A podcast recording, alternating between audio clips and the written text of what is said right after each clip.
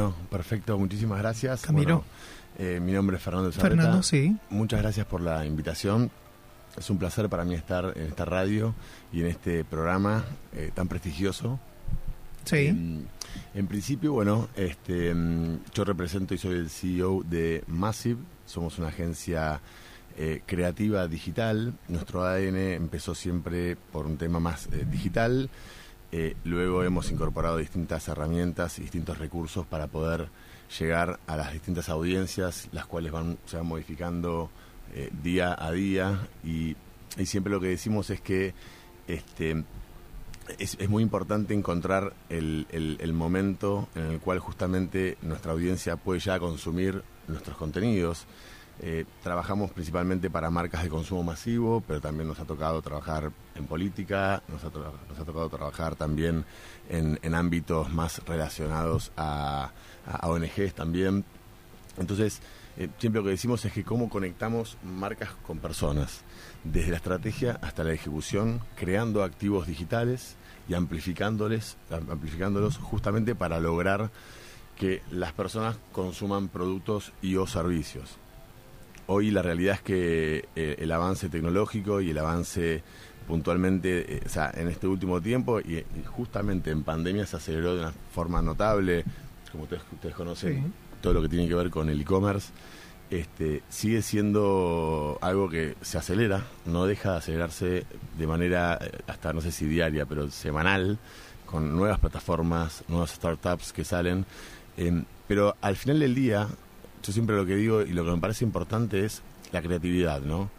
Eh, a veces sucede que uno piensa que, que hay que hacer mucha cantidad de contenido para poder llegar a mucha gente y la realidad es que lo que importa, y al final del día, y me acuerdo que en 2019 estuve en una, en una, mm, en una exposición en New York de, de digital agencies justamente que hablaban de la importancia del copywriting, ¿no? Sí. Es decir, de los mensajes, de la redacción, de seguir empezando, de seguir entendiendo de que los mensajes, indep- independientemente del impacto eh, visual que pueda llegar a tener un- un- un- el arte puntualmente con los cuales se comunican, los mensajes siguen siendo lo más importante a la hora de, de- de- de comunicar y, y siempre entendamos, por ejemplo, que cuando comunicamos, y ya no es on o off en definitiva, sino que es el usuario o la audiencia o estos clústeres de audiencias a los cuales estemos apuntando, la realidad es que están consumiendo contenidos mientras están haciendo otra cosa. Yo Sí, siempre digo eso porque están básicamente, a todos nos pasa, todos tenemos, somos humanos, tenemos una vida, tenemos, eh, yo tengo hijos, eh, bueno, en definitiva tenemos, bueno, una vida, en definitiva. Y lo que siempre eh, digo es que cómo, cómo le vamos a impactar a esas personas mientras están en sus actividades cotidianas. Si una madre, por ejemplo, está amamantando, si uno está conduciendo, si uno está eh, puntualmente trabajando y tiene un recreo y, consume contenido. Entonces, esos, esos, esos momentos, esos wow moments que las marcas tienen que, como- que comunicar, tienen que ser muy precisos. La gente no lee, la gente mira eh, o sea, ve imágenes o por ahí no ve los contenidos en un 100%, pero entonces que lo que lea, lo que logremos que la gente lea, que por lo menos seamos precisos en las palabras, ¿no?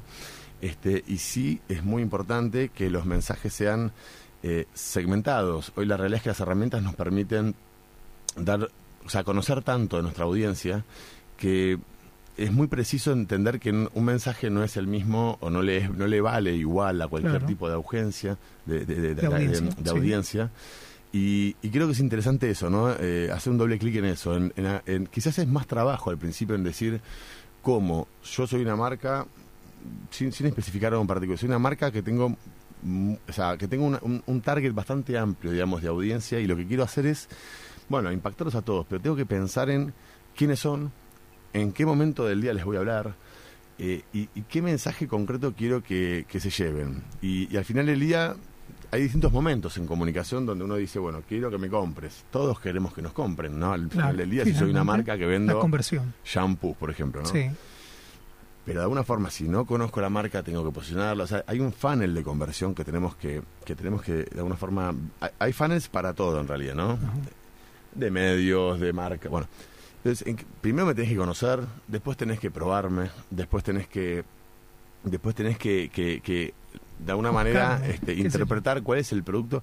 Y muchas veces las marcas lo que tienen que hacer es educarlo acerca de cómo se consumen los productos. ¿no? no siempre todo el mundo sabe cómo se usa, no sé, cómo se consume una bebida alcohólica, a la cual uno tiene que ponerle, ponerle por ejemplo, hielo y, y una bebida tónica, por ejemplo.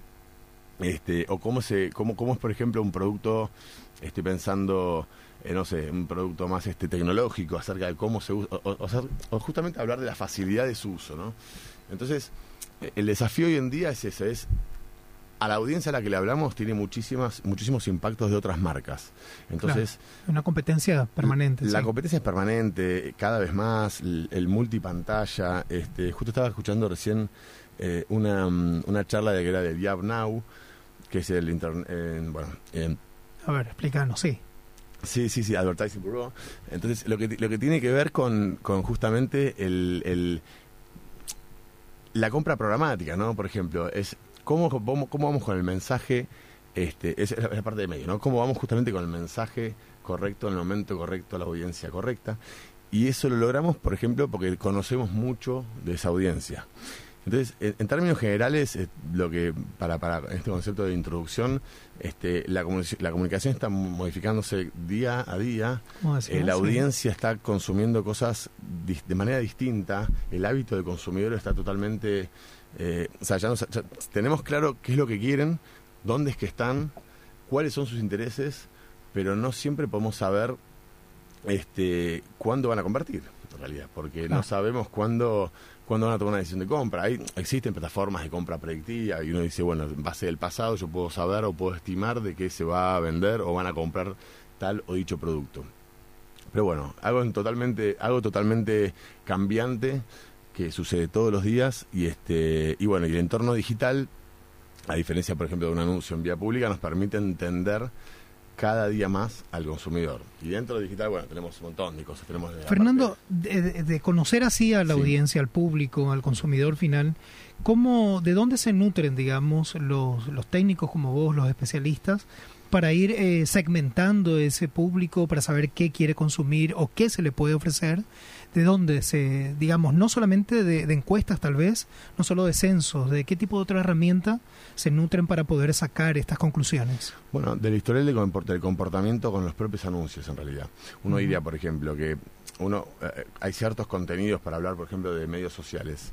Ciertos contenidos, por ejemplo, que uno, bueno, pautando, invirtiendo, o sea, invirtiendo para su amplificación, uno llega a tal y cantidad de audiencia. Pero a veces pasa que los contenidos orgánicos también tienen buenas aceptaciones, donde ahí justamente uno dice, bueno, esto está pegando porque evidentemente está muy bien.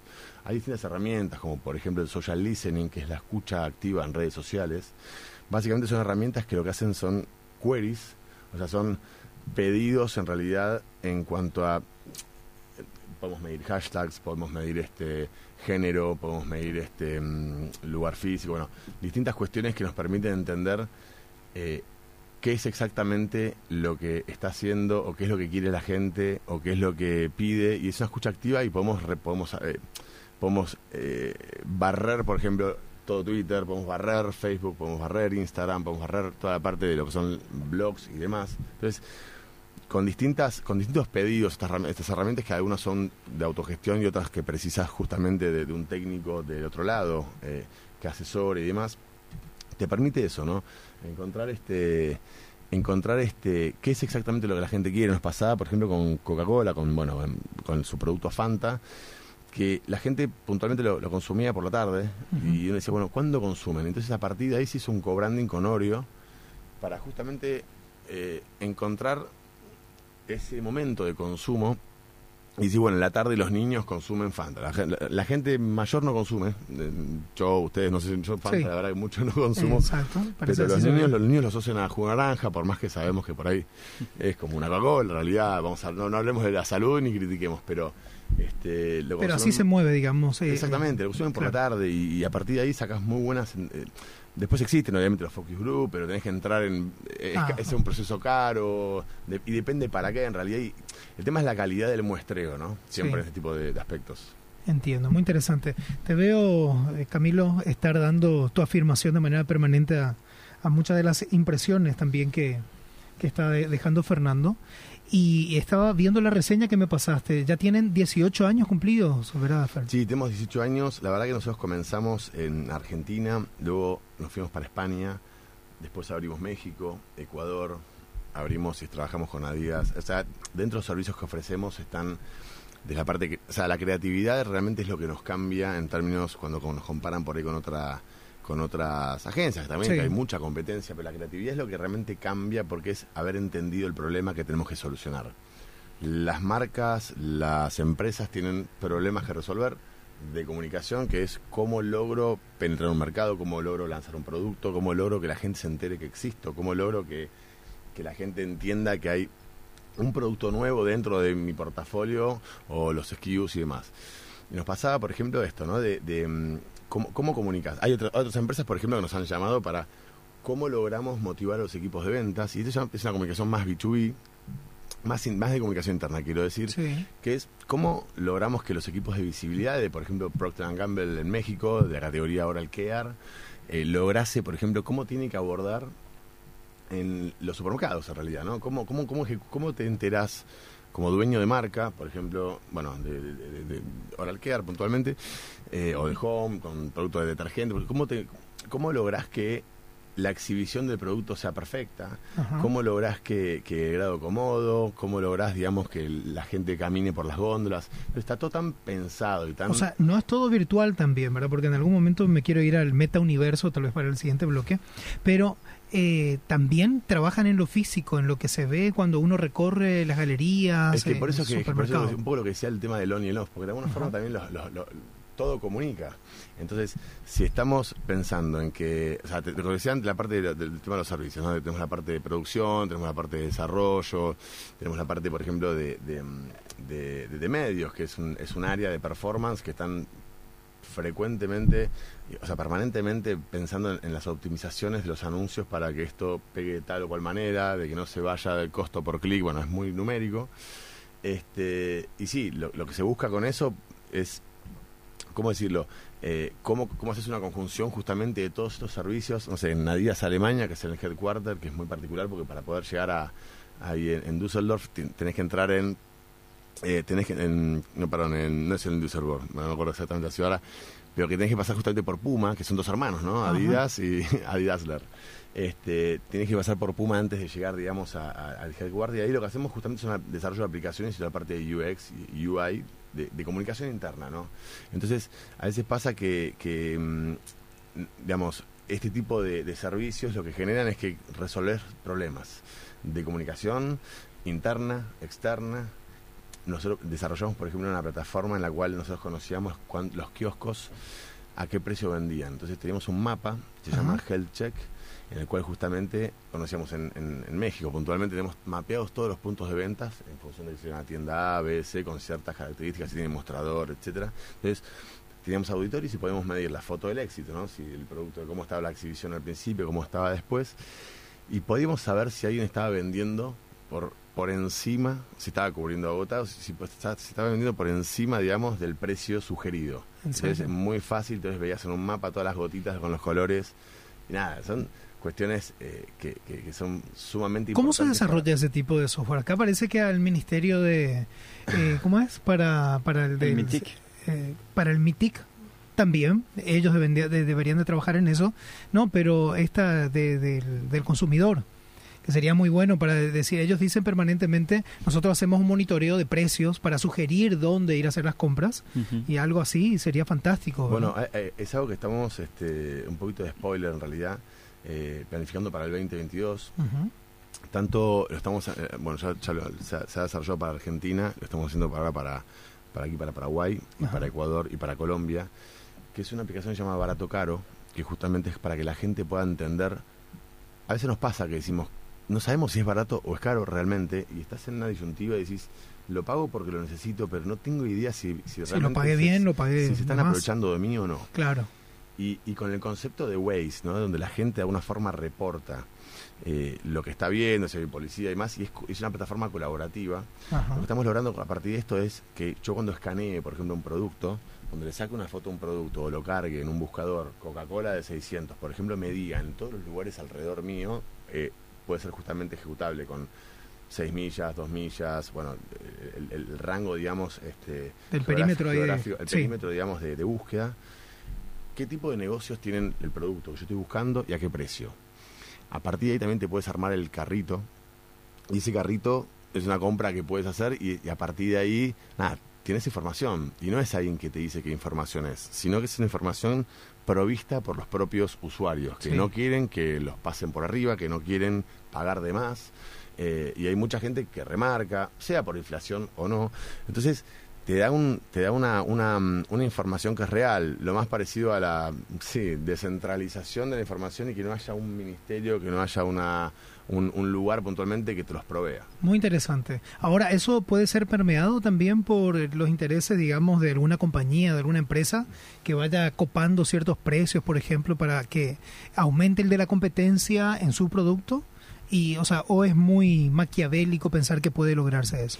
Mira, solo eh, eh, eh, justamente lo que tiene que ver con las bases de datos te das cuenta cuando, por ejemplo, si existen muchos ingresos, por ejemplo, de que alguien está cargando a un muy buen precio algo que efectivamente no lo es, la propia gente puede verificar si, si efectivamente ese precio está en precio.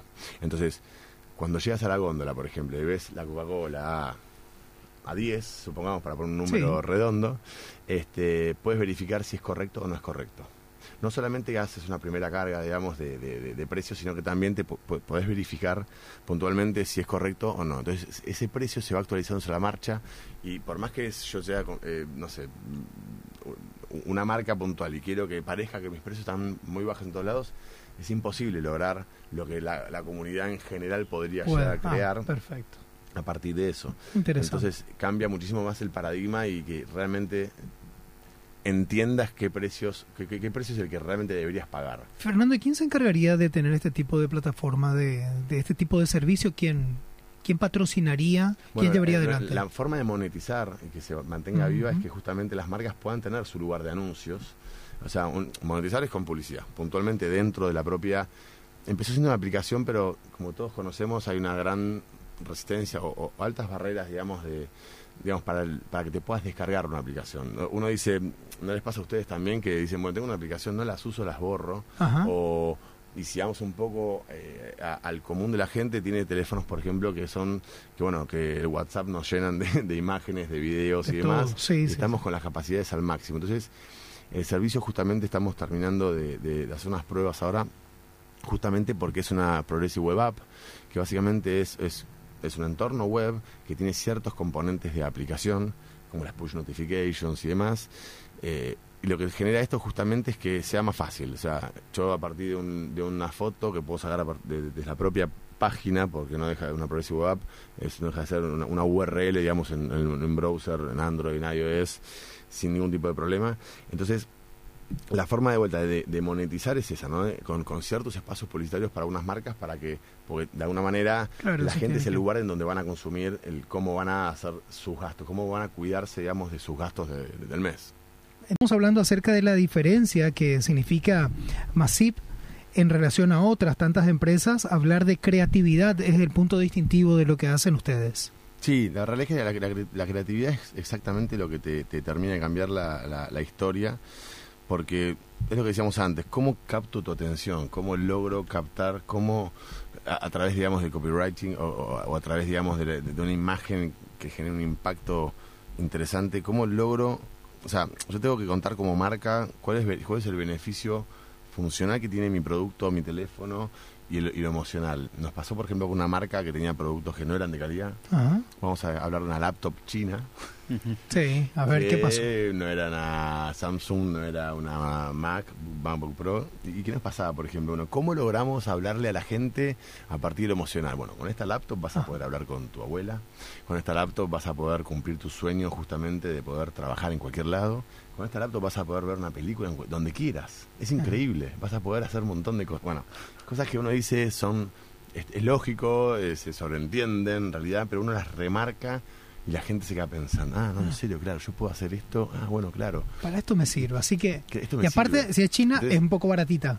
Eh, exactamente, es más accesible para vos que para que puedas justamente gozar con tu familia un momento único como te puede dar esta marca. no se trata de engañar, porque no es, no es ese el objetivo, sino de, de, resaltar un poco las bondades que tiene ese producto o servicio que quizás si no son funcionales esas bondades, porque no tiene una RAM increíble, no tiene una placa de video que, sea increíble, gamer, sino que cumple lo mínimo, lo mínimo indispensable, está bien a nivel precio porque justamente es accesible para un montón de gente este, pero entonces ahí vamos justamente más a lo, a lo emocional y no mm. tanto a lo funcional. Claro, mira esos momentos con la familia, poder hacer eh, cosas más en, medio de una pandemia, imagínate, sí. con la abuela, imagínate. Eh, le están dando ahí abajo, ahí donde más le puedo y te tocan, te tocan la fibra. Sí. Entonces, es, es, como, es como logramos, lo que decía recién, captar la atención, pero también estar, eh, eh, cómo estar en la vida de la gente, ¿no? Y cómo, y cómo hablar de los momentos que, cómo, cómo humanizás la marca y cómo haces de los momentos que, que todos vivimos y, de vuelta a humanizar. Salir de la postura de soy marca, soy buena y, todos me deberían comprar porque bueno, yo soy esta marca. Claro. Y decir, nada, somos una marca. No somos, HP, tranquilo. Somos un eh. equipo de gente que nos esforzamos muchísimo para que tengas el mejor producto y servicio y a partir de ahí que puedas lograr todos tus objetivos de tu, los objetivos de tu vida. Por eso decía él también que asesoró a políticos. Sí, sí, sí, sí, sí, sí, Bueno, eh, hay una plataforma muy buena, una vez, como un caso en realidad, nos contrató Greenpeace. Siempre cuento este caso porque está bueno. Nos contrató Greenpeace para decirnos, tenemos un problema que hay mucha gente que quiere donar, por ejemplo, para salvar a las... ¿Y eso es un problema? No, no, más que un problema de resolver, ¿no? te, lo describo. Es como ah, que, que, tiene, que hay gente que, que, está a favor de las causas, por ejemplo, salvar las, salvar las ballenas, ¿no? Ante distintas cuestiones del petróleo. Y gente que no tiene dinero para aportar, ¿no? Para que Greenpeace haga su tarea. Entonces se nos ocurrió una plataforma que nos permite, que permitía que la gente donase su estado en Facebook y en Twitter, y entonces que la gente se transformase en un propio medio. Es distinto cuando, por ejemplo, en una red, una marca dice, no sé, eh, hace o decide o pone algo, o sea, que te, que te da una especie de descripción de un problema y te, te pide algo, a que lo haga alguien de tu círculo de influencia, un amigo. Vos a un amigo le das. Ya, si lo dice, si lo dice un amigo es distinto. Entonces se estimaba en ese momento, esto fue hace como seis años, antes de que pasara lo de analítica, analítica web, que fue el momento en el cual dejamos de utilizar esta plataforma. Entonces, Greenpeace que logró con esto que muchísima gente que no tenía para aportar dinero, pero sí tenía para aportar, digamos, que, se, comunicase en sus propias redes de manera semanal, diaria era muy spamero, pero semanal o mensual. Entonces, un mensaje que decía, bueno, yo a mí me parece esto, lo decía en primera persona, y se estimaba en ese momento que uno tenía 300 amigos en Facebook, aproximadamente, eh, y era más orgánico, que después dejó de serlo tanto, ahora lo que hace es, definitivamente no llega tanto y nosotros transformamos en un, en un producto, el cual también lo vendimos para partidos políticos y, demás, ¿no? Y a su vez también es un, era un trending topic creator, para decir una manera, porque claro, vos tenías un mensaje totalmente, se llamó Spread Shout, la plataforma, eran shouts, cada mensaje era un shout, y lo que hacíamos era, claro, con un hashtag se replicaba en un montón de lugares y tenías un montón de, de, o sea, tenías un hashtag opinando muy repetido, muy repetido y era tendencia. Lo hicimos con, bueno, en su momento con Aesio Neves, con, Macri, eh, bueno, con distintos partidos políticos, como para, porque necesitaban justamente amplificar su mensaje con, con sus respectivos militantes.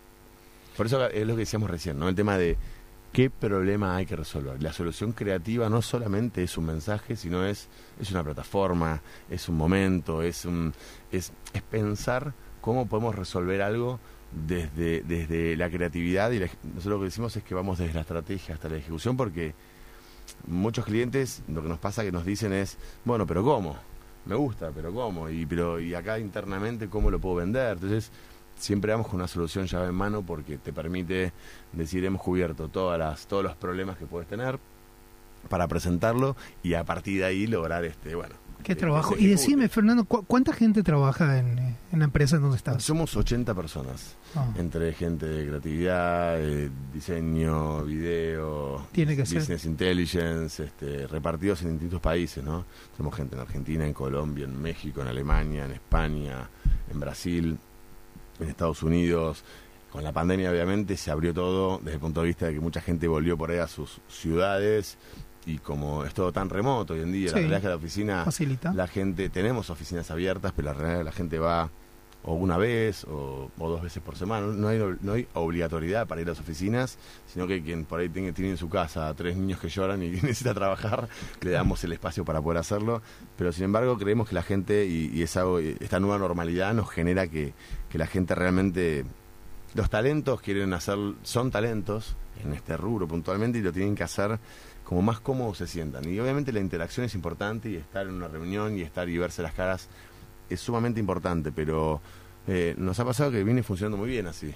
Venimos creciendo muchísimo, pero porque hay mucha demanda de, de, esto, ¿no? de, de cómo resolver problemas de distintas categorías. Camilo, vos me decías algo de que algo de la globalidad, que la, la, visión, el enfoque tiene que ser ya global y no digamos una realidad y un trabajo solamente para Paraguay, para Argentina, para Panamá, Colombia, como estás diciendo, sino tal vez eh, ir viendo ciertas realidades, pero trabajando desde una globalidad. Sí, a ver, tenemos ese, ese conocimiento global de la audiencia y la ejecución local, ¿no? Nos, nos pasa, por ejemplo, con clientes que lo que decimos es a la misma audiencia a la, cual le estamos hablando, que es tu público objetivo, la realidad es que nosotros tenemos otras marcas y también le hablamos a la misma audiencia, le hablamos de distintas maneras, entonces ya conocemos cómo son, ya conocemos, no, en un 100% nunca las vas a conocer, pero ya conocemos cómo reaccionan ante distintas, digamos, este, eh, estímulos o pedidos de no sé, hoy, en día hay promociones que dicen, bueno, subí un video de tu mamá y de tu... y, uno, y, uno, por sentido común dice, no lo van a hacer. Yo no lo voy a hacer, vos no lo vas a hacer.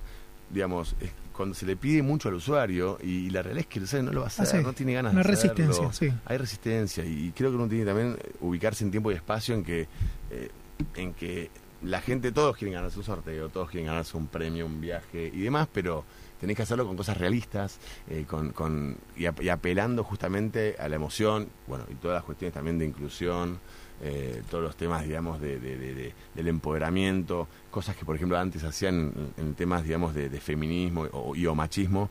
Eh, la realidad es que el otro día veía justamente un video que, mostraban publicidades que ya no podrían salir al aire nunca más. Porque son cosas ¿Cómo cambian los tiempos? ¿eh? De 18 a esta parte de años. Totalmente, no, no, no, antes, y, antes era por ahí cool hacerlo de esa forma, donde la mujer estaba en otro lugar, eh, y siempre estuvo en el mismo lugar, antes que simplemente no se la respetaba o no se, no, se la tomaba en cuenta. Entonces, eh, es ahí también donde las marcas están con este brand safe, digamos, con esto de, de, querer ser bien vistas. Claro. Entonces, eh, imagino. Pero para, pero, pero no, no, no, solo tiene que venir desde la parte del discurso, sino que tiene que venir desde los hechos y que realmente hagan desde en el lugar, que en las empresas se contraten, digamos, de manera igual hombres y mujeres, los bueno, son cosas, digamos, que son luchas, me parece que están, están, se están logrando y se están ganando.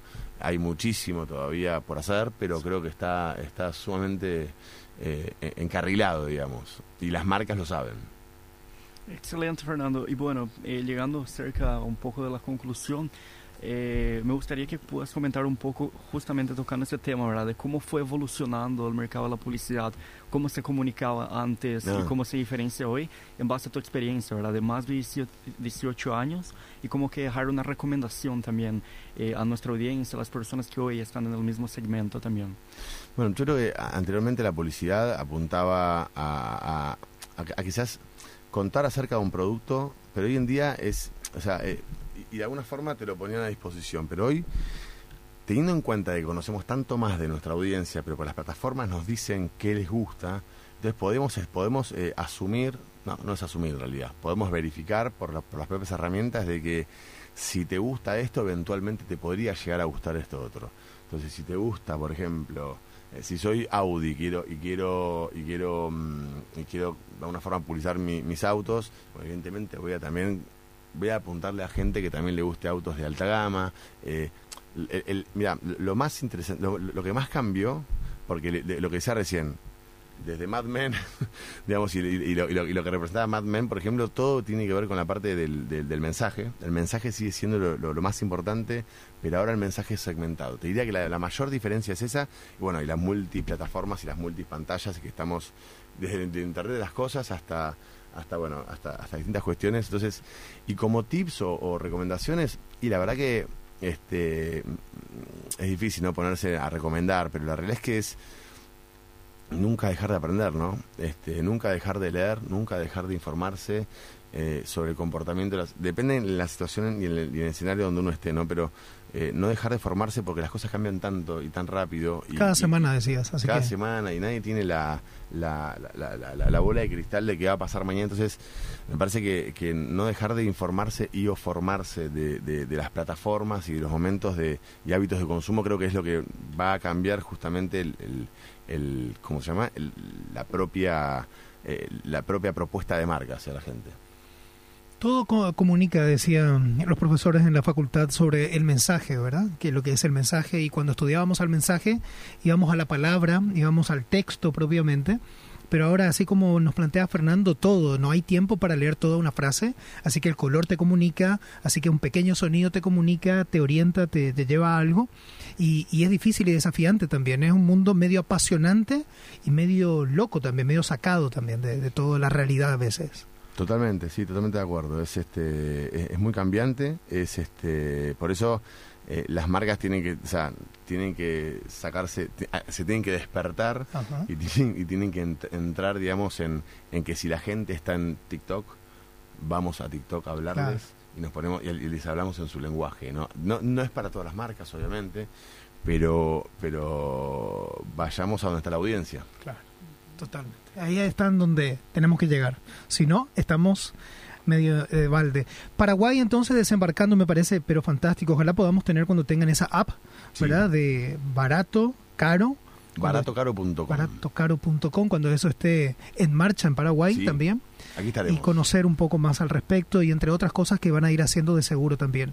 Eh, es muy diferente el mercado paraguayo de lo que en lo que hace crecimiento en esta área, en lo que tiene que ver con el marketing en relación a Argentina, Colombia y otros países, o estamos... No, está súper atomizado. ¿eh? Súper atomizado.